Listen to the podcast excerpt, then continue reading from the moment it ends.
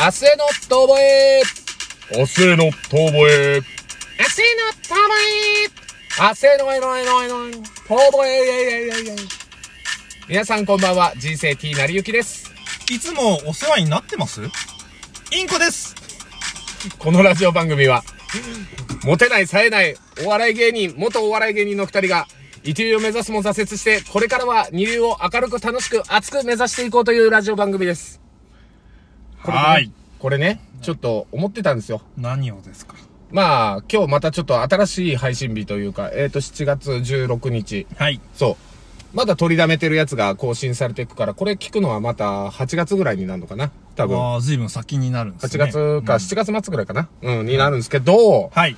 まあちょっと、結構ラジオトークの中でもいろんな人と絡みに行ってみようっていう、配信者さん伸ばしたいなみたいなライブをやった後に、なんかこう、アドバイスいただいたりとかしてて、で、その中の一人の方がちょっとこの映画面白かったですよみたいな紹介をラジオトークでされてたんで、はい。その映画見に行ったんですよ。この間。あ、この間、あの、ちょっと、まあ、別のライブ生配信でやってた、か、帰りに。そうそうそうそうそうそうです、そうです、そうです。帰りにやってたライブ配信で言ってたんですけど、その SNS 少女たちの10日間というチェコの映画。チェコチェコだよ。チェうコわ。なんでチェコをなん か、すげえ、東欧だね。東欧だよ。いや、だからめちゃめちゃ街並み綺麗なの。 ああ、そうだろうね。もう本当にあのヨーロッパの綺麗な街並みっていう感じで特にもう本当になんか、あそこら辺古い建物でさ、そうね。残ってるもう本当ザ・ヨーロッパみたいな素敵な街並みからの、からの、からのすっごい欲望に満ちた SNS のすさみ具合。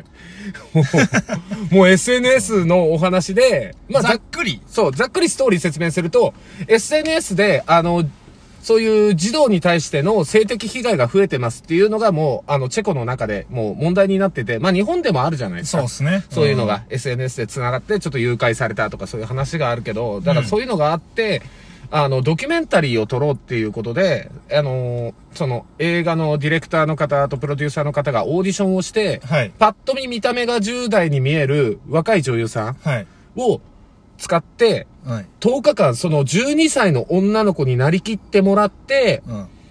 SNS を架空のアカウント架空の名前でね、うん登録して、実際にその SNS で、その、お話ししましょうっていう感じで、そのまあ、使った SNS があれ、Facebook かなんかかなで、や、やるっていう。で、10日間の間でそういうことを言ってくる人がどのくらい塗るのかみたいな。まあリサーチを含めたドキュメントみたいな。小学生が、えっ、と、SNS をやったら、うんどんぐらい汚ねえ大人にさらされるかってことですかね。まあ、そうそうそう。で、それを実際にやってみたら、まあ、ものすごいことになるという。さらされたと。いや、すごいっすね。あーそうなんだ。そう。まあ、映画の内容、まあ、ネタバレになるから、そんなこと細かにはまあ言わないんですけど、まあ、これ公式のホームページにもあるくらいの、あのー紹介なので、いいんですけど、そう,、なんかでも、そ俺もその、映画自体は見てないんだけど、なんか話をしてて、う。んうんあ。すげえ面白そうだなと思って、まあその予告みたいのを見たんですけど、うんうんうん。なんかまあそれこそ本当に、あの、変な大人が自分の、ね、その性器を写真で送ってくるとか、そうそうそうなんか逆に裸を見してよみたいなコ,、うんコメントをするみたいなのが結構いっぱい溢れるんですよっていうようなうん。内容じゃないですか。うんうんうん。でそうそうそう。なんだろう、実際、まあ、うん、見たい。ちょっと見たいんで、まだでも、ついこの間なんで見てないんですけど、なまあ、映画館でやってたっていうのをたまたま僕は、あの、その、ミニシアターでやってたから見ただけで、まあ、ただ、あの、ネットフリックスだったかなかなんかでは、普通に、あの、もあ、もう見れるんだう、。上げられてるやつ、へーあ、そうなんだ。う。そう。あの、どこ、どこのサブスクだったか忘れたけど、上がってます。あそあ、うそうそうっかまあ、話題になった作品ということで。そうね。そうそうそう。まあ、でもね、なんかそう、うん。それをこうさ、ちょっと、あの、あ、見たいなと思って、でもな、なんか不思議だな、不思議というかさ、ほらもう俺は、その、どっちかっつったらさ、小学生よりさ、うん。小学生の女性よりさ、うんもう、おっさん側じゃん。まあまあまあ、僕らおじさん側ですよ。完全に。うん。完全におじさん側でさ、うん。で、なんだろう、こう、変に正義感を出すというかさ、あの、うんモラル、モラルした人間ですよっていうのも、一個、まあ、言うし、まあアピールはするけど、うんうんでも、ほら、実際自分の中にはさ、なんだろう、俺小学生の時はさ、なんか自分のほら、チンチンをさ、割とみんなに見せて、見、見せたい方だったからさ、割とチンチンすぐ出す方だったしさ、あ の、インコちゃんが、チンコちゃんだった時、ね。チンコちゃんだった時、インゴですから、ちょっと。 いやいやいや、インゴですから って。突然ストップ入った。まあうん。かけてますから、いろ いろね。まあ、それはいいんですけど、はいまあ、割とその携帯でもさ、自分の、あのーチンチンを待ち受けにした人間だったりもするわけですよ。まあだからちょっと歪んでた。。歪んでますす。なまあ、ただ自己弁護するなら俺はそれをこう、誰かで構わず見せてるわけじゃない。だからそう、人様に迷惑をかけてきたかけてるわけではないそうね。ですけど、まあ、そういうさ、しかも、ももっと言うなら、ちょっと人にが見、見てキャーなんて言ったもんなら、すごい傷つく方だからさ。ああ、そこがよくわからんけどわねか。らないかもしれないけど、ああ、俺、俺が否定されたと思うから。あ あ、なるほど。俺の、チンチンが否定されたことで、俺が否定されたと思あ、うイコール自分の否定まにあつながる別のかにいいんですけど、そ れは。俺も今思えばキャーだからいいんですけど、うんうんうん。あのー、なんだろう、でもまあどっちかってそっち側じゃん。今の話を聞いたら。あーやばい大人の方じゃん。やばい大人に近いと。い。近い方じゃ。うんん。でもなんだろう、あのー、なんだけど、うん。いや、俺もね、おっさんすげえ気持ち悪いと思うんだよね。ああ、そういうことするおじさんね。そういうことするおじさんも。もそうだし、まあ同じ男性目線から見ても、それはやっぱり気分はいいもんじゃないし、やっぱ気持ち悪いなって思うよね。あのー、なんだろう、例えばさ、満員電車に入るときとかさ、朝ね、あなんかおっさんいっぱいいるとするじゃん。あ、うん。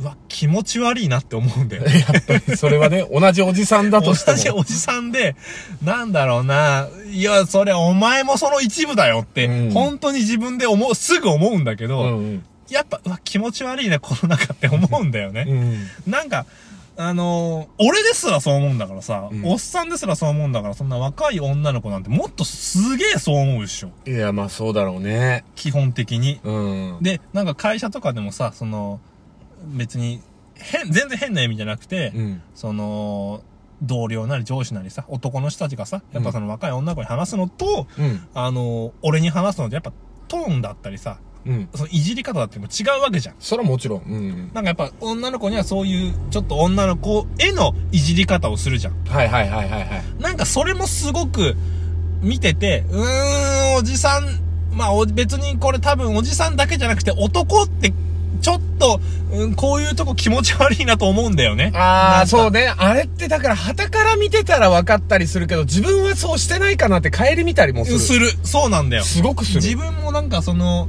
変に女の人にこう、も、モテたいじゃないんだけど、こうね、うんなんか、よく思われたいとかを、うんうんうんん間違った方に出しちゃったりしてる時って、やっぱあると思うんだよね。まあまあまなあ、んか飾るよね。うんそう。なんかそれが、それの行き着く先が、そういう女の子に対しての、うん。少女たちに対しての、うん。まあその、うまく出せなかった奴らが、本当に、別に弁護する気も全くないけど、気持ち悪い奴らななんだけど、うん。そうなっちゃうのかなっていう気もしないではないんだよね。だからモテない奴の方が多分そうなるっていうのは、そういう理屈からだとは思うんだけど、うん、まあ、ね。なんか、、でも俺がそれに対して一番思うのはさ、うんなんかこう、なんだろうな、その、今いろんなこう、文化がさ、うん。あの、